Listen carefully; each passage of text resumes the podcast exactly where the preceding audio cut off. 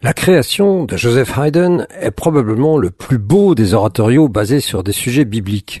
C'est George Friedrich Handel qui avait lancé avec succès ce style de composition, avec bien sûr le Messie, mais avec également un nombre important d'oratorios sur des thèmes de la Torah, c'est-à-dire l'Ancien Testament, Déborah, Saül, Salomon, Israël en Égypte notamment. Il n'était pas le seul à écrire des oratorios, on peut citer par exemple Carl Philipp Emmanuel Bach, fils de Jean-Sébastien, avec les Israélites dans le désert. C'est à la toute fin du XVIIIe siècle que Joseph Haydn a écrit son oratorio La Création, puis a continué la tradition au XIXe siècle avec d'abord Paulus, c'est-à-dire Saint Paul, puis Elias, donc sur le prophète Élie. La création de Haydn est un oratorio qu'on peut absolument qualifier d'interreligieux. Il est inspiré du premier livre du Pentateuque, la Genèse. Après tout, il aurait presque pu s'appeler Bereshit. Les récitatifs, c'est-à-dire les sections servant à introduire les airs, les ensembles et les chœurs, sont exactement des versets de la Bible. Le livret de la version originale est en allemand. Cette œuvre a été en effet créée à Vienne en 1798,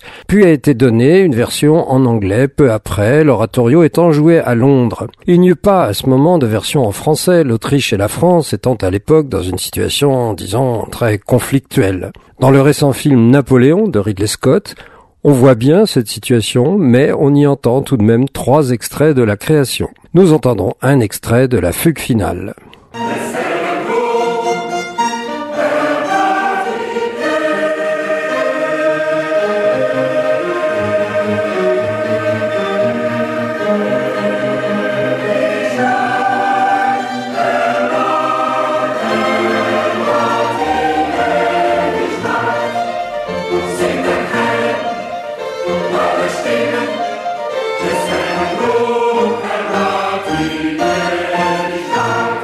Donné à Paris beaucoup plus tard, l'oratorio s'y est imposé et après avoir été donné en 2016, il sera à nouveau proposé le dimanche 4 février prochain à 17h à la synagogue Copernic, un concert dont on peut trouver les détails sur le site web www.judaïsmeenmouvement.org.